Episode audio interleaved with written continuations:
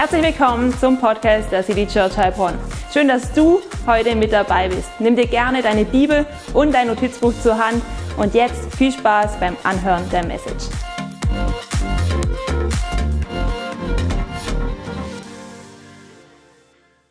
Ja, hallo ihr Lieben. So cool, äh, dass wir wieder Gottesdienst hier feiern dürfen. Ich bin noch total geflasht ähm, von der Atmosphäre, die sich hier ergibt, gemeinsam Gott anzubeten mal wieder in einem Raum drin und einfach gemeinsam Gott groß zu machen. Wie gut ist das denn? So gut, dass du dich aufgemacht hast. Und ich freue mich total, dass wir heute gemeinsam Gott begegnen dürfen. Und wir starten heute in eine neue Predigtserie. Und ihr habt es bestimmt schon gesehen auf dem Screen. Die Predigtserie, sie heißt This is what we do.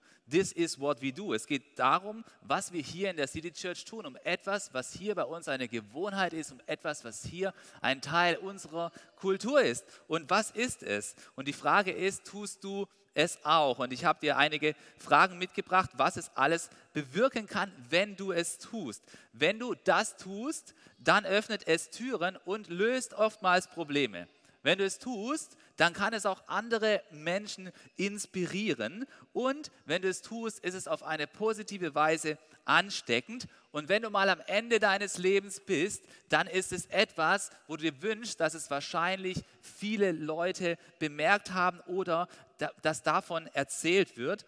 Und wir sind auch von Gott dazu gemacht, genau das zu tun. Hier in der City Church, da tun wir es einfach. Kannst du erraten, um was es vielleicht geht? Hey, wovon ich rede, ist, dass wir hier in der City Church einen Lebensstil leben, bei dem wir tatsächlich selbstlos großzügig sind. Wir in der City Church sind hier großzügig. Wir haben diesen Wert, dass wir Kirche bauen mit selbstloser Großzügigkeit, weil wir wissen, dass ein Segen darauf liegt, wenn wir zuerst geben. Und wenn du tatsächlich großzügig bist, dann kann es all das bewirken, was ich euch gerade gesagt habe. Es kann Probleme lösen, es kann andere inspirieren, es kann ansteckend wirken und es ist wunderbar, wenn am Ende deines Lebens von dir erzählt wird, dass du eine großzügige Person bist. Das ist es, was wir tun. Wir sind großzügig hier in der City Church. Wir wollen gar keinen anderen Raum übrig lassen. Wir wollen keinen Raum für Geiz übrig lassen, sondern wir wollen einfach sagen,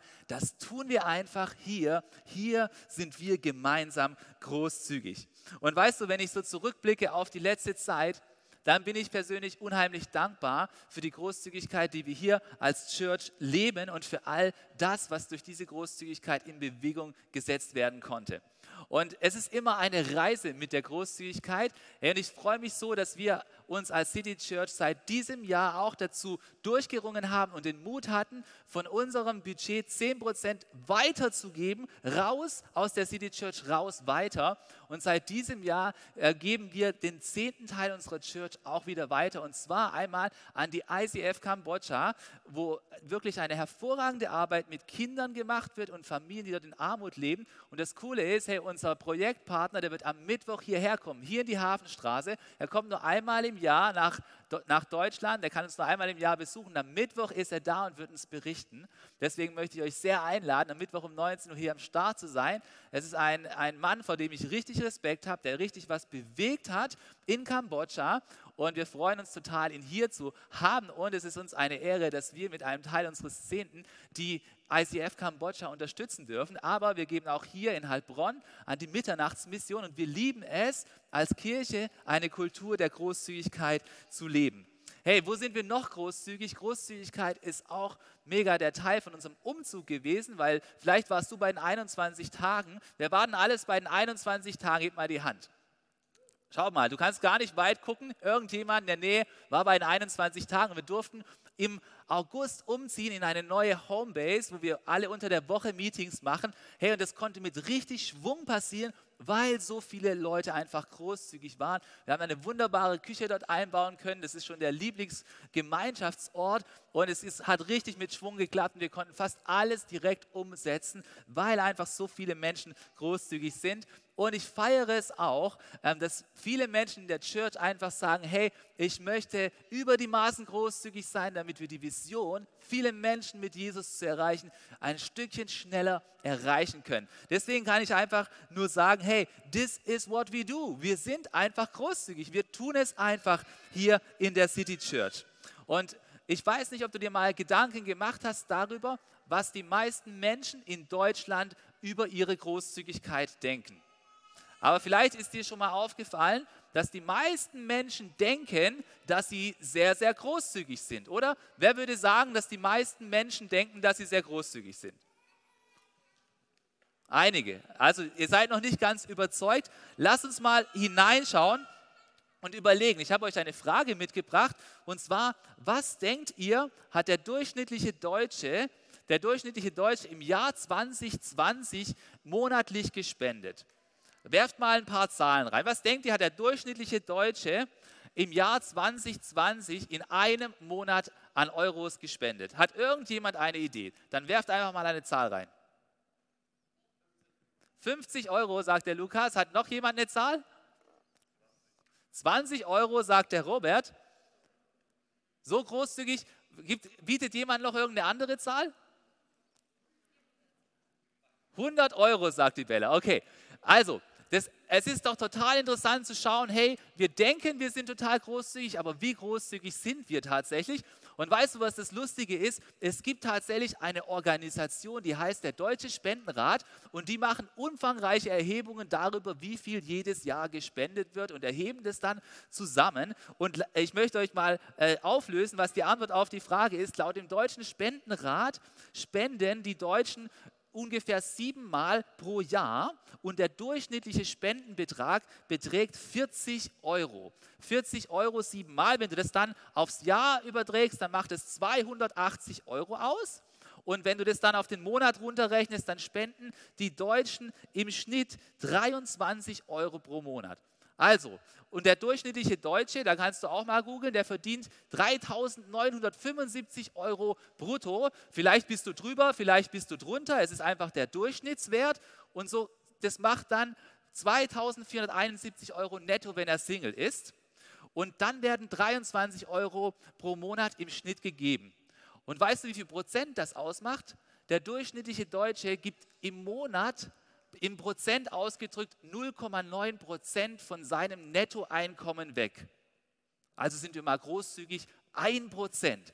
Ein Prozent gibt der durchschnittliche Deutsche weg. Ich habe extra, ich konnte es kaum glauben, deswegen habe ich extra unseren Doktore, den Alex, gebeten, den Fact-Check zu machen. Der hat es alles nochmal nachgerechnet und gechallenged und hat mir bestätigt, dass es tatsächlich korrekt ist. Also der durchschnittliche Deutsche gibt 0,9 Prozent von seinem Nettoeinkommen im Monat weg. Das ist etwas.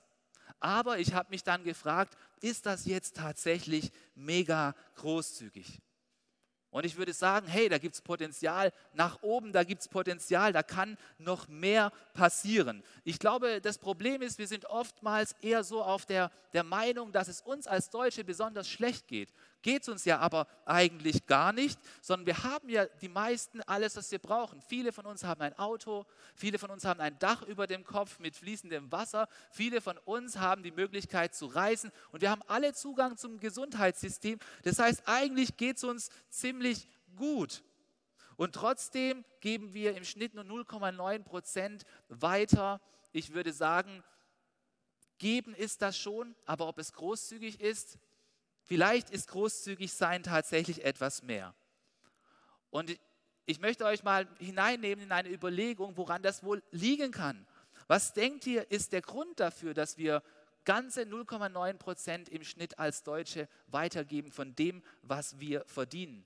Ich denke, es liegt nicht daran, dass wir genügend haben, sondern ich glaube, es liegt daran, wie wir denken. Ich glaube, es liegt daran, dass viele von uns eine sogenannte Mangeldenkweise haben. Wir denken, dass es uns nie genügt. Und aus dieser Mangeldenkweise kommen wir in einen Mangelzyklus hinein. Den habe ich euch mal mitgebracht hier am Screen.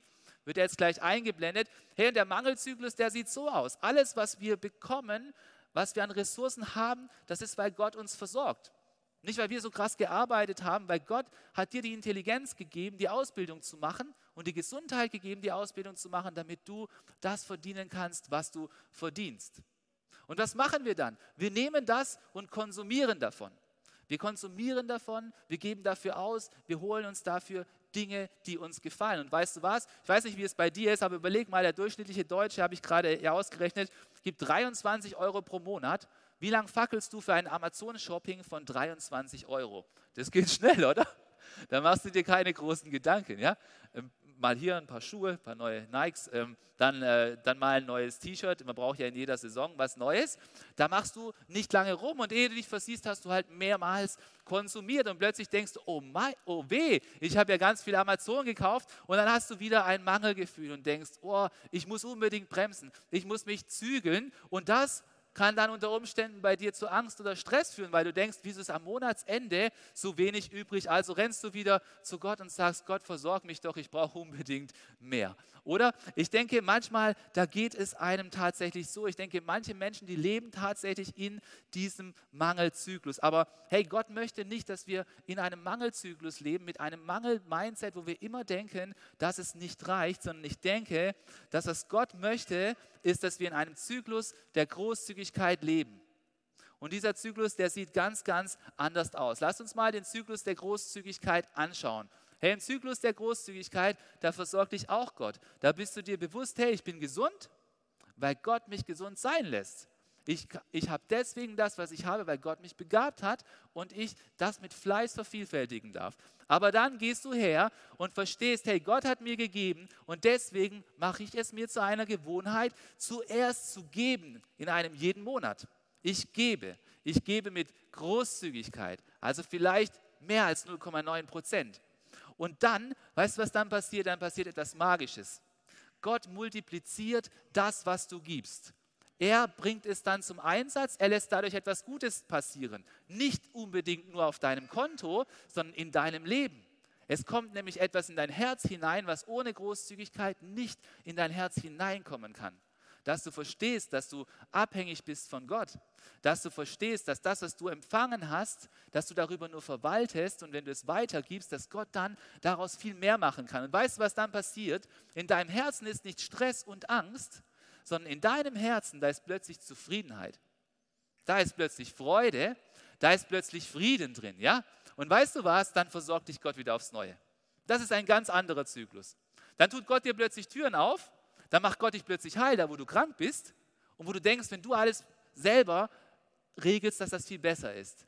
Nein, was Gott tatsächlich möchte, Gott möchte, dass wir von einer Mangeldenkweise rüberkommen zu einer, zu einer Denkweise der Großzügigkeit und des Überflusses, wo wir verstehen, dass alles, was wir haben, von Gott abhängt. Und wenn wir diese Denkweisenänderung nicht hinbekommen, dann kommen wir auch nicht davon weg, dass wir denken, dass wir mit 0,9 Prozent weitergeben, die großzügigsten Leute aller Zeiten sind.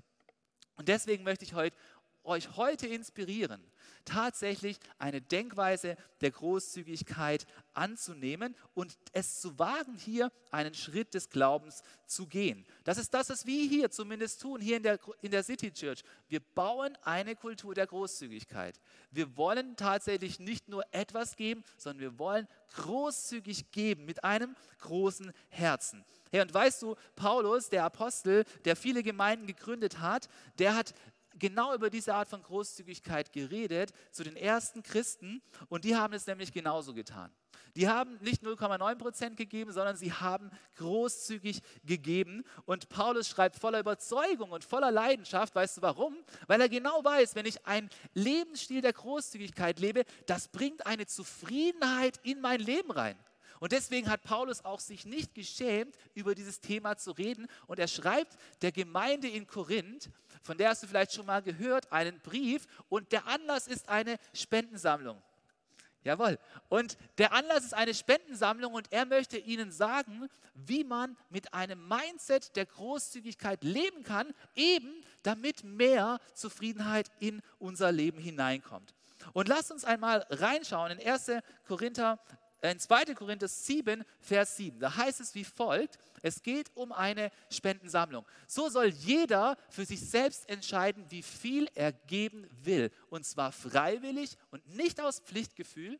Denn Gott liebt den, der fröhlich gibt. Hey, wenn du gibst, dann sollst du immer fröhlich geben. Wenn du aus Zwang geben musst, kannst du es eigentlich im Prinzip gleich lassen. Ja? Und dann heißt es, er kann euch so reich beschenken, Hey, Gott kann uns reich beschenken, hast du es gewusst? Gott kann uns so reich beschenken. Ja, mit Gutem geradezu überschütten. Oh, ich liebe diese Sprache des Überflusses. Ja, merkst du, wie der Paulus hier denkt? Ja, er kann dich reich beschenken. Er kann dich mit, er kann dich mit Gutem überschütten, sodass ihr zu jeder Zeit alles habt, was ihr braucht und mehr als das.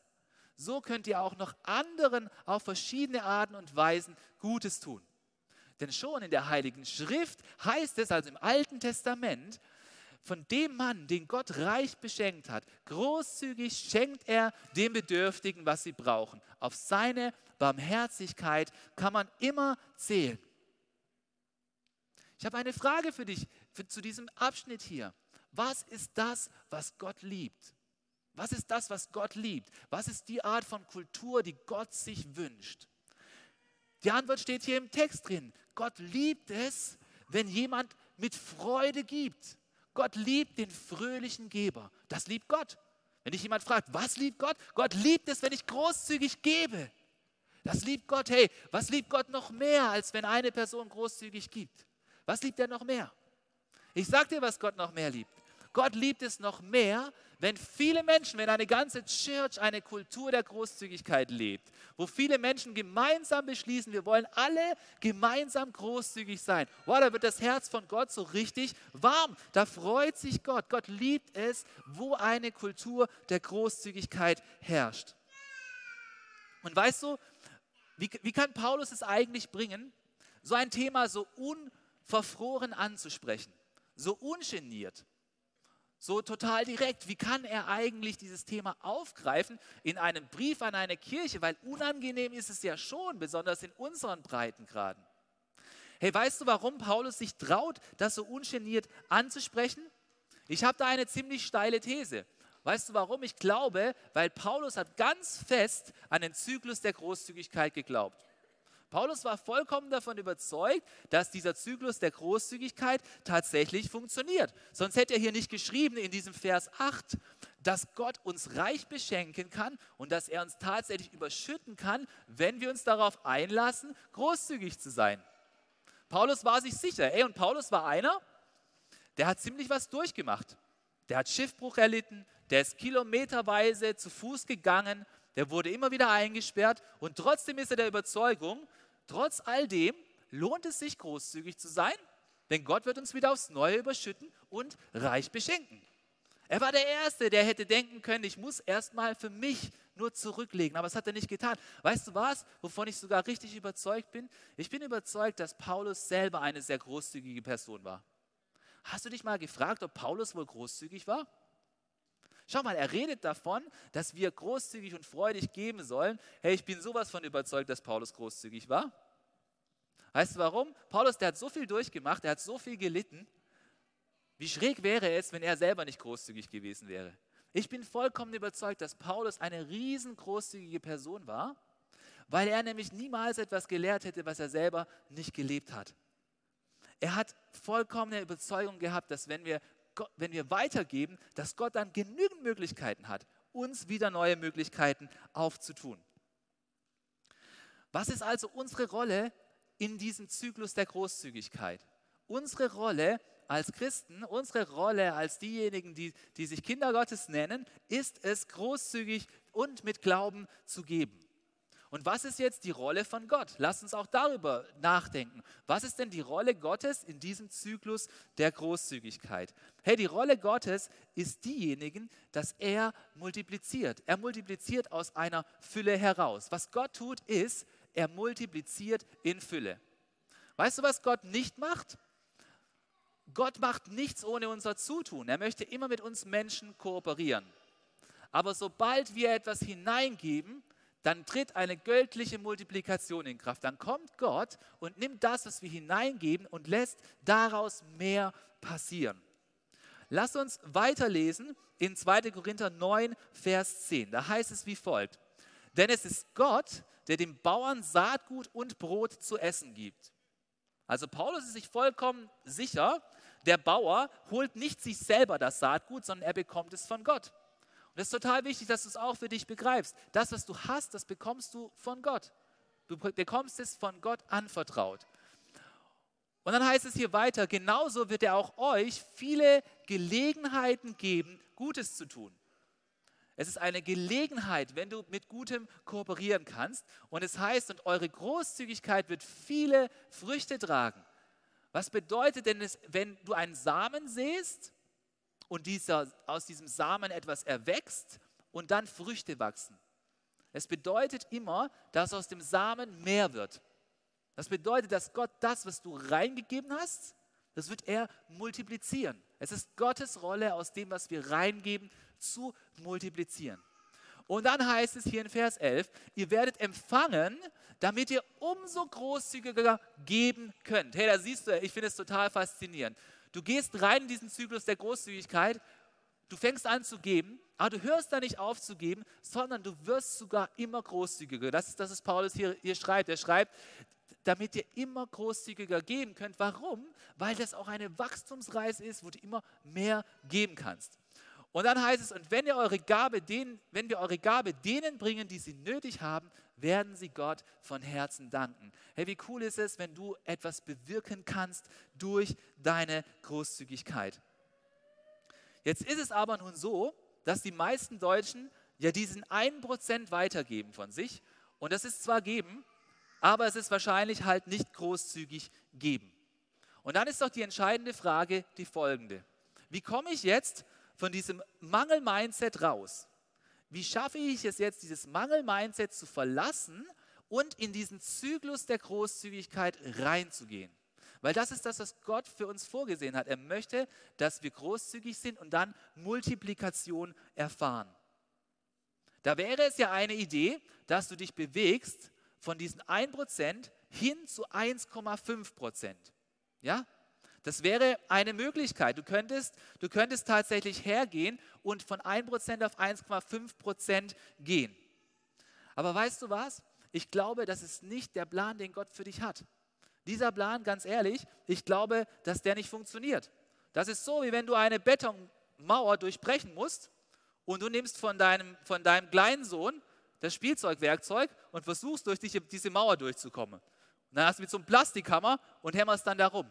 Wenn du durch eine Betonwand durch möchtest, und diese Betonwand ist bei vielen dieser Zyklus des Mangels, weißt du, was du da brauchst?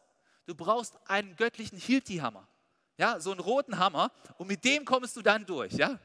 Du kannst den Zyklus des Mangels nur dann durchbrechen, wenn du mit Entschluss und Glauben den wirklichen Schritt gehst. Und weißt du, was der göttliche Hiltihammer ist? Der göttliche Hiltihammer und deine Mangeldenkweise zu durchbrechen, der hat einen Namen. Die Bibel redet vom sogenannten Zehnten. Der Zehnten ist das Instrument, mit dem du deine Mangeldenkweise durchbrechen kannst und in einen Zyklus der Großzügigkeit reinkommen kannst. Und ich möchte dir heute den folgenden Satz zum Zehnten mitgeben. Der Zehnte durchbricht den Zyklus des Mangels und eröffnet den Zyklus der Großzügigkeit für dich. Und ich möchte mit dir gerne darüber reden, warum der Zehnte so kraftvoll ist. Denn es gibt mehrere Gründe, warum der Zehnte so kraftvoll für dein Leben sich entfalten kann. Das Erste, was ich dir sagen möchte, ist, hey, der Zehnte, der ist nicht etwas für Elite-Christen.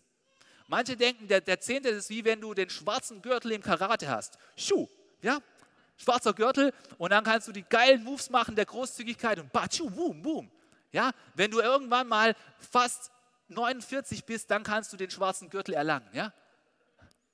Aber nein, der Zehnte ist nicht etwas für Elite-Christen, sondern er ist etwas für ganz normale Christen, die einen Durchbruch im Sinn der Großzügigkeit erleben möchten. Weißt du, was der Zehnte auch nicht ist? Der Zehnte ist auch nicht etwas aus dem Alten Testament, wenn du schon länger Christ bist, aus dem Gesetz von Mose, weil, Überraschung, der Zehnte, den gab es schon vor Mose, er hat nichts mit dem Gesetz zu tun. Kannst du mal nachlesen, der, dass Abraham bereits auch einen Zehnten gegeben hat. Es gab damals noch gar kein Gesetz, Klammer zu. Und dann ist auch der Zehnte etwas, wo du wissen musst, wo auch Jesus mitgegangen ist. Auch Jesus hat gesagt, hey, den, den Zehnten, den sollen wir erfüllen. Das ist nicht etwas, was wir abschaffen sollen. Und weißt du, was der Zehnte uns als allererstes lehrt? Der Zehnte, der lädt uns ein, Gott an die erste Stelle zu setzen. Hast du dich mal gefragt, wie die meisten Menschen ihr Budget verwalten? Bei den meisten Menschen gibt es irgendeine Form von Budget. Das Problem bei diesem Budget ist nur, dass die meisten Menschen in diesem Budget von demjenigen, der den Nutzen davon hat, zuerst ich haben, dann nochmal ich, dann nochmal ich und dann nochmal ich. Und vielleicht, wenn dann danach noch irgendwas übrig ist, dann lassen Sie vielleicht noch etwas für Gott übrig. 0,9 Prozent hoffentlich nicht, sondern hoffentlich mehr. Ja, aber weißt du was, wenn du in den Zyklus der Großzügigkeit rein möchtest, dann ist es wichtig, dass du Gott an die erste Stelle setzt, dass du sagst, hey Gott, ich vertraue dir zuerst, dadurch breche ich meine Mangeldenke und dann komme ich, ich, ich, ich, ich, ich, ich. Und weißt du was? Es reicht tatsächlich. Und lasst uns eine Stelle lesen aus dem Alten Testament, wo sehr schön erklärt wird, wie der Zehnte ähm, funktioniert. Denn dort wird uns erklärt, dass Gott es möchte, dass wir von allem, was wir bekommen, ganz egal in welcher Art von Arbeitsverhältnis oder Wirtschaftskonstellation äh, du gerade drin bist, von allem, was wir haben, möchte Gott, dass wir ihn an die erste Stelle setzen und, und ihm den ersten Teil davon abgeben. Dadurch durchbrechen wir diese Mangeldenke und kommen in eine Großzügigkeitsdenke, wo wir Gott tatsächlich vertrauen. Und schau mal, hier heißt es von dem Zehnten zum Volk Israel, dasselbe, also den Zehnten zu geben, gilt für den zehnten Teil eurer Weintrauben. Hey, wenn du damals nicht mit Bargeld hantiert hast, die Weintrauben und auch die Olivenernte. Hey, wer mag gutes Olivenöl? Ja? Gott wollte den zehnten Teil von diesem Olivenöl, dass er weitergegeben wird. Auch eure erstgeborenen männlichen Kälber, Lämmer und Ziegenböckchen sollt ihr von ihrer Herde absondern. Bringt alles zusammen an den Ort, den der Herr, euer Gott, erwählen wird, um dort zu wohnen. Dort sollt ihr die Opfermahlzeit halten. Und jetzt kommt etwas Wichtiges. Schau mal, jetzt kommt ein wichtiger Satz. Hier heißt es, auf diese Weise sollt ihr lernen, euer Leben lang Ehrfurcht vor dem Herrn zu haben. Hey, was ist denn der Zweck von diesem Zehnten? Was ist der Zweck von diesem Zehnten, der den Mangelzyklus durchbrechen kann? Ist es, dass Gott im Himmel sitzt und denkt, ich brauche heute italienisches Olivenöl, deswegen bringt mir bitte den zehnten Teil von euren Oliven? Oder ist es, dass Gott denkt, oh, ich habe heute mal richtig Hunger auf so ein Lammschnitzel bringt mir bitte eure Ziegenböckchen. Ja?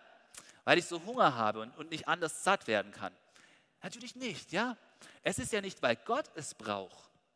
Es ist nicht, weil Gott es braucht, sondern Gott hat es installiert, damit wir in diese Großzügigkeitsdenke hineinkommen. Und wenn du hineinschaust in den letzten Vers hier, dann siehst du auch, was Gott damit bezwecken möchte.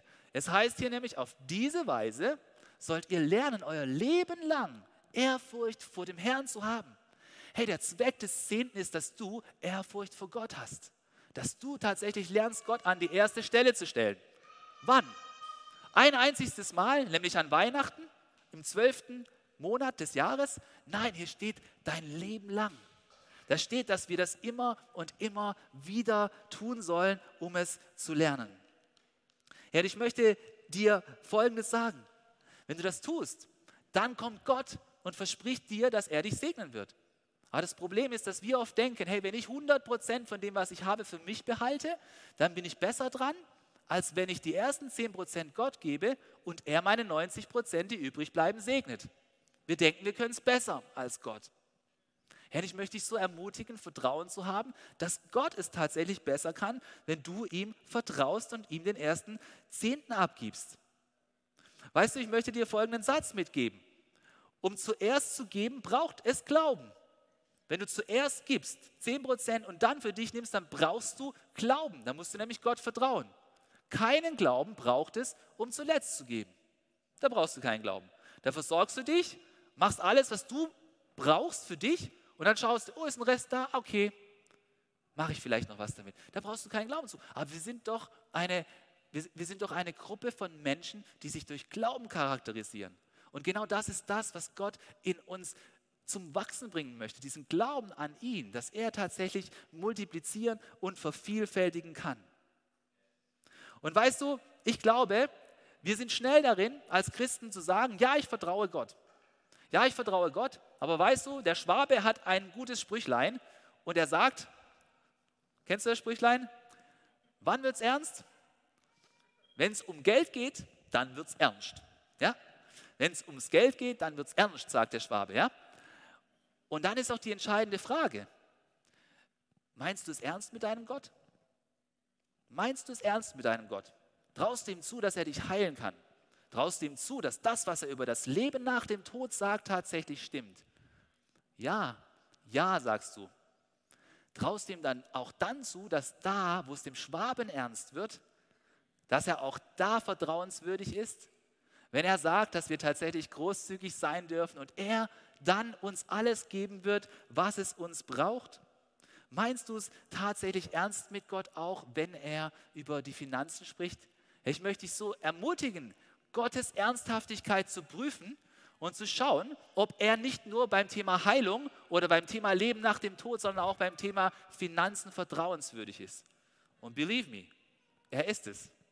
Er ist es. Noch keiner hat es bereut, diesen Lebensstil zu leben. This is what we do.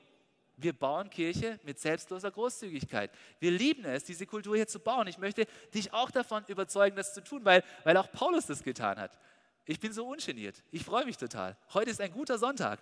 Hey, weißt du, der zweite Zweck des Zehnten ist, weißt du, was der zweite Zweck des Zehnten ist? Der Zehnten, er soll tatsächlich unseren Glauben stärken. Jetzt kannst du dich vielleicht fragen, ist der, ist der Glaube nicht eine Sache des Herzens? Soll es nicht allein um unsere Herzenshaltung gehen? Das stimmt. Der Glauben ist eine Sache des Herzens. Aber weißt du, wer die Verbindung hergestellt hat zwischen der Herzenssache und den Finanzen? Es war unser Herr Jesus. Jesus hat die Verbindung hergestellt zwischen den Finanzen und dem Herz. Er hat nämlich gesagt, da wo dein Schatz ist, da ist auch dein Herz. Das heißt, wenn dein Schatz in der Kirche ist, bei Gott, in deinem Glauben, dann wird auch dein, deine Finanzen werden dann auch in diese Richtung hinwandern. Wenn es aber deine Karriere ist oder dein Hausprojekt oder all die anderen Dinge und nichts mehr übrig bleibt, dann sind diese Dinge bei dir in deinem Herzen eigentlich an der ersten Stelle. Und die Bibel redet deswegen davon, dass den Zehnten zu geben, ja, diesen Hilti-Hammer Gottes einzusetzen, das ist eine Frage des Glaubens, da musst du dich trauen. Es funktioniert nicht von 1 auf 1,5 Prozent, believe me. Gott lädt dich ein, ihn voll zu testen, indem du wirklich sagst, Gott, ich stelle mich jetzt zack auf diese Seite der Großzügigkeit und probiere es einmal voll aus. Er möchte dich da richtig mit reinnehmen. Und lass uns mal schauen, was die Bibel in Malachi 3, Vers 10 sagt. Da heißt es, ich, der Herr, der allmächtige Gott, fordere euch nun auf, bringt den zehnten Teil eurer Erträge in vollem Umfang zu meinem Tempel damit in den Vorratsräumen kein Mangel herrscht. Und jetzt kommt ja das total Interessantes, was in der Bibel fast gar nicht finden wirst, weil hier heißt es, stellt mich doch auf die Probe. Gott sagt, hey, teste mich doch aus. Schau doch, ob ich es ernst meine. Schau doch, ob ich meine Versprechen tatsächlich erfülle. Ja? Er sagt hier, stellt mich doch auf die Probe und sehe, ob, seht, ob ich meine Zusage halte. Da kommt Gott her und sagt, teste mich aus. Und dann sagt er, denn ich verspreche euch, wenn du das tatsächlich tust, wenn du den vollen Zehnten reingibst, wenn du volle Power reingibst, wenn du richtig sagst, ich gehe den vollen Schritt, dann werde ich die Schleusen des Himmels wieder öffnen und euch überreich mit Segen beschenken. Hey, siehst du, was Gott hier tut? Gott lädt uns ein, ihn auf die Probe zu stellen. Und weißt du, was keine Probe wäre? Ich glaube, es wäre keine Probe, wenn du von 1% auf 1,5% gehst. Weil ganz ehrlich, wenn du 25 Euro gibst und dann sagst du, jetzt gebe ich 40, wenn ich jetzt zum Burgerhut essen gehe, dann gehst du halt einmal nicht essen. Wo ist da die Probe? Wo brauchst du da Gott? Wo brauchst du da ein krasses Gottvertrauen? Das ist ja gar keine Probe. Eine Probe ist immer etwas, wo du, ju, tatsächlich wohin gehen musst, ja? Gott lädt uns aber ein, dass wir ihn proben. Und weißt du, warum er uns einlädt, diese Probe einzugehen? Damit du tatsächlich rauskommst aus diesem Zyklus, wo dich so abhängig macht, nämlich wo alles für dich ist. Ich habe gerade vorhin gesagt, wie, wie sieht das aus? Der durchschnittliche Deutsche, kannst du gucken beim Bundesamt für Statistik, der kriegt 2471 Euro Nettoeinkommen, wenn er Single ist. Wenn der jetzt 1% gibt, dann wäre das sehr wenig. Aber weißt du, was Gott zu dir sagt? Er sagt zu dir, wenn du dich traust, wenn du tatsächlich denkst, ich bin ernst zu nehmen, dann gibst du den zehnten Teil. Das wären dann 247 Euro. Das ist immer großzügig, das wären 250. Und Gott sagt zu dir, wenn du dich traust, mir diese 250 Euro zu geben, dann verspreche ich dir, dass ich dich überreich beschenken werde und die Schleusen des Himmels öffnen. Und dann fragt Gott, hey, bist du tatsächlich bereit, mir so viel zuzutrauen, dass das tatsächlich eintrifft, weil es ich verspreche. Hey, es verspricht nicht ich, Jochen Stettner, das verspricht der allmächtige Gott. Es verspricht der allmächtige Gott. Ja, ich kann dir sagen, Kolumba und ich, wir leben schon jahrelang so, dass wir unseren zehnten Teil in die Church geben. Und wir geben auch nicht nur das, wir geben auch noch darüber hinaus. Aber damit fängt es an, dass du diesen Sprung wagst. Und ich kann dir sagen, uns hat nie es gemangelt. Es hat uns nie gemangelt. Gott hat immer zur richtigen Zeit die nächste Türe aufgetan. Nicht mit Geld allein, manchmal segnet Gott mit Geld, aber mit Möglichkeiten, mit Gesundheit, mit Frieden im Herzen darüber, dass wir großzügig sein konnten und dadurch etwas bewirken konnten. Deswegen möchte ich auch dich einladen, und zwar ganz ungeniert, so wie Paulus es auch getan hat. Ich möchte dich einladen, Gott auf die Probe zu stellen. Stell ihn doch mal auf die Probe und durchbreche diesen Mangelzyklus in deinem Leben. Und tu es nicht von 1 auf 1,5 Prozent. Geh mal full in mit Gott. Guck mal, jetzt ist Oktober, oder? Jetzt ist Oktober Anfang. Ich möchte dich einladen. Nimm mal Gott ernst und sag Gott, ich möchte raus aus diesem Mangelzyklus, wo ich davon rede, dass ich großzügig bin, aber eigentlich nur ein bisschen was gebe. Und probier mal drei Monate aus, bis zum Ende des Jahres Gott tatsächlich zu vertrauen und ihn beim Wort zu nehmen. Nicht einen Menschen beim Wort zu nehmen, sondern Gott beim Wort zu nehmen.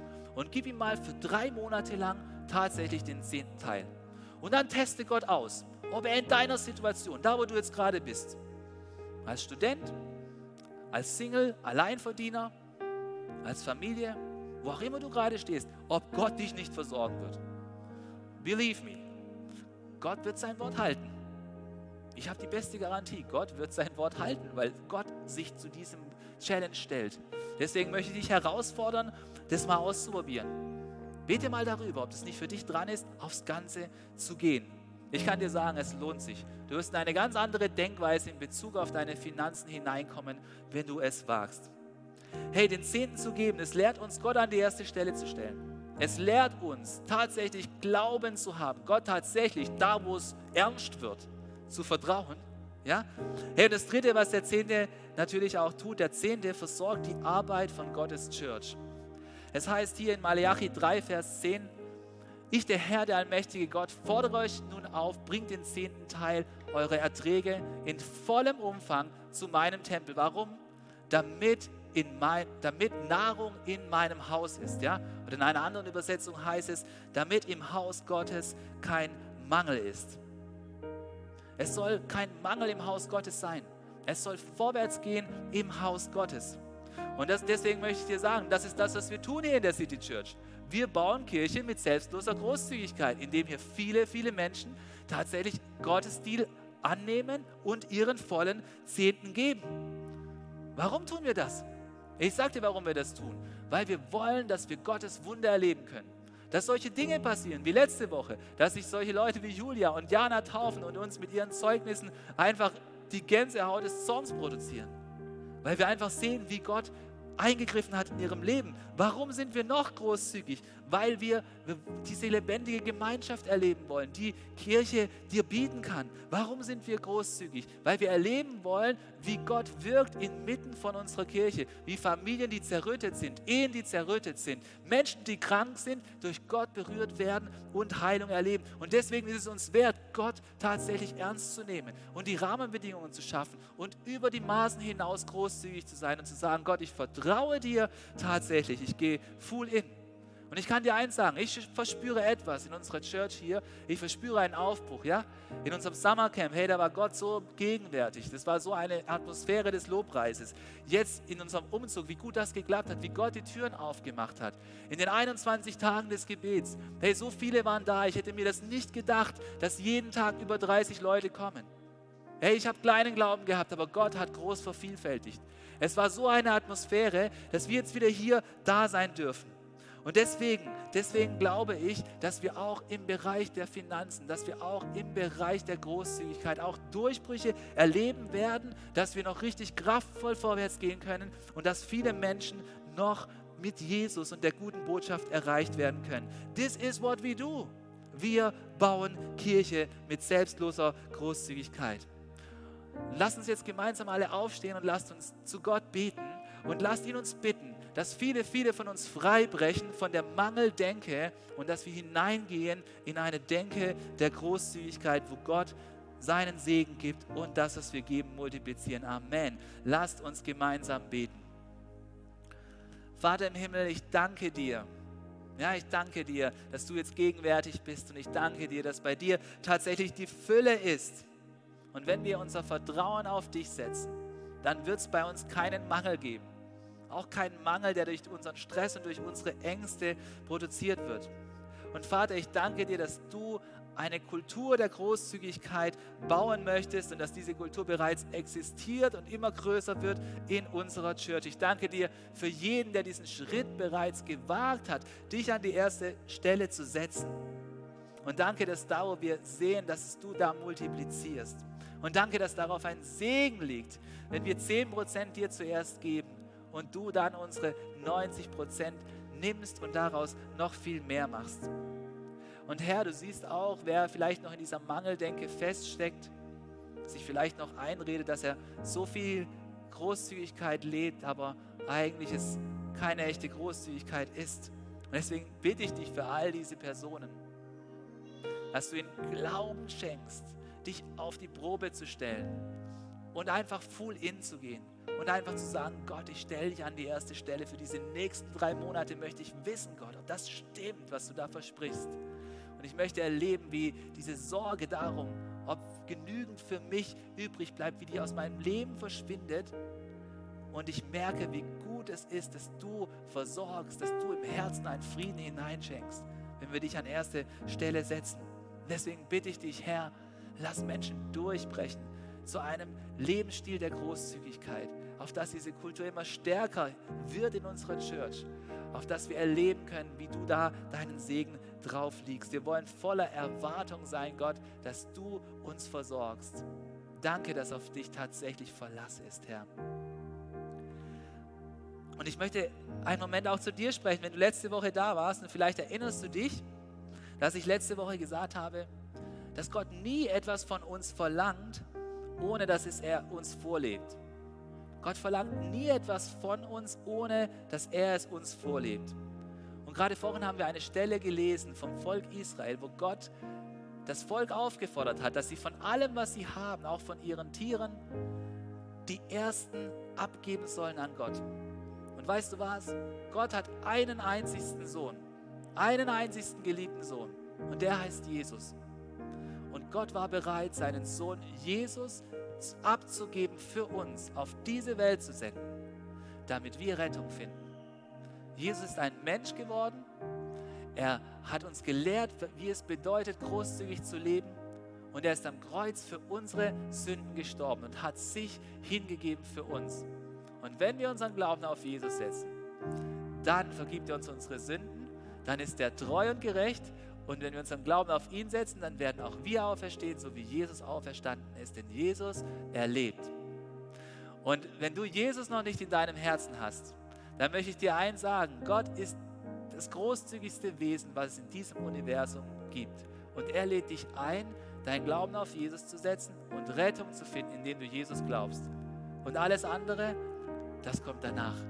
Und wenn du heute spürst, dass der Heilige Geist zu dir spricht und dir sagen möchte, komm in die Arme des Vaters zurück, nimm das Geschenk an, das es in Jesus gibt, dann möchte ich einladen, mit mir ein Gebet des Glaubens zu sprechen und Jesus in dein Herz einzuladen. Und wir werden alle jetzt unsere Köpfe senken, unsere Augen für einen Moment schließen, um dieses Gebet zu sprechen. Und wenn du möchtest, dass Jesus heute in dein Leben reinkommt, dass er dir vergibt, dass er dein Freund wird, dann bete dieses Gebet jetzt mit mir. Lieber Jesus, danke, dass du als Erstgeborener und einzigster Sohn Gottes bereit warst, die Mission der Rettung durchzuführen. Danke, dass du Mensch geworden bist. Danke, dass du am Kreuz für mich gestorben bist. Bitte vergib du mir meine Schuld und bitte schenk mir ein neues Herz und mach mich ganz neu. Ich glaube, dass du auferstanden bist und weil du lebst, werde auch ich ewiges Leben haben. Und ab heute möchte ich dir nachfolgen und dir dienen. Danke, dass du mich zu deinem Kind machst. Amen. Amen. Hey, so gut. Wenn du dieses Gebet im Herzen gesprochen hast, dann möchte ich dir sagen, hey, es ist Celebration, ja, Celebration im Himmel. Und ich möchte dich echt ermutigen, dass du dann nachher, nach dem Gottesdienst zu unserem Kreuz kommst. Wir würden gerne mit dir reden und dich ermutigen und dir helfen, erste Schritte im Glauben zu gehen. Und jetzt lass uns gemeinsam stehen bleiben, nochmal Gott groß machen und ihn anbeten, weil er ist echt ein großzügiger Gott, der es gut meint. Was für eine Ehre, dass du dir den Podcast der City Church Heilbronn angehört hast. Wir glauben daran, dass das Wort Gottes die Kraft hat, dein Leben zu verändern. Wenn dir dieser Podcast gefallen hat, dann teile ihn gerne auf Social Media. Unser nächster Podcast wird nächsten Sonntag um 17 Uhr verfügbar sein. Gerne kannst du diesen Podcast auch kommentieren und abonnieren, damit du keine weitere Folge mehr verpasst. Jetzt denkst du vielleicht, oh, das war es jetzt, aber nein, lasst uns jetzt das Gehörte in die Praxis umsetzen. Bis zum nächsten Mal.